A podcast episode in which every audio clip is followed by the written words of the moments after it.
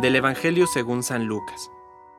Levantando los ojos, Jesús vio a unos ricos que ponían sus ofrendas en el tesoro del templo. Vio también a una viuda de condición muy humilde, que ponía dos pequeñas monedas de cobre, y dijo, Les aseguro que esta pobre viuda ha dado más que nadie, porque todos los demás dieron como ofrenda algo de lo que les sobraba, pero ella, de su indigencia, dio todo lo que tenía para vivir.